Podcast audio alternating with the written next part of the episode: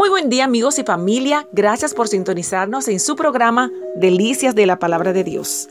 Hoy el camino hacia la tentación. La base bíblica Santiago capítulo 1 versos 12 al 14. La tentación puede ser definida como la iniciación a hacer el mal o cruzar la línea de obediencia al Señor. Tres fuerzas poderosas actúan para arruinar el carácter y el testimonio de cada creyente. Satanás, el mundo y nuestras tendencias pecaminosas. Escucha bien, ser tentados no es un pecado, pero ceder al pecado sí lo es. Comúnmente escuchamos la frase caer en tentación, pero en realidad caminamos hacia ella paso a paso. Durante toda nuestra peregrinación en esta vida tenemos la opción de detener nuestro avance hacia ese territorio peligroso o continuar adelante y sufrir las consecuencias. El proceso comienza en la mente. Aunque es imposible impedir que entre a nuestra mente pensamientos malos, sí podemos decidir desecharlos.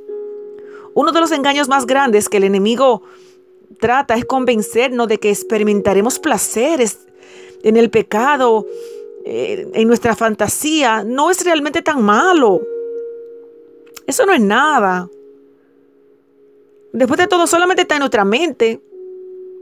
Hello. Satanás conoce el poder que tienen nuestros pensamientos.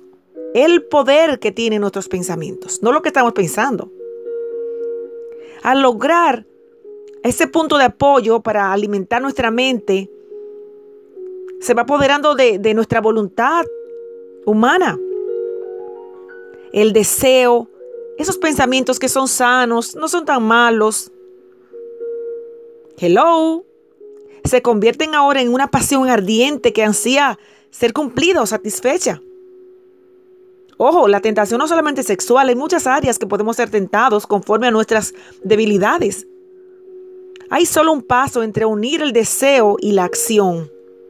Momento en el cual toda oposición ha desaparecido y cedemos al pecado, tristemente, muchas veces. Resistir la tentación se vuelve más difícil con cada paso que damos hacia ella.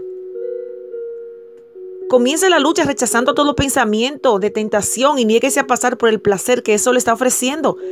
Tenga rápido hacer versos bíblicos que, que le ayuden a vencer. Yo lo he practicado muchas veces y he tenido excelentes resultados.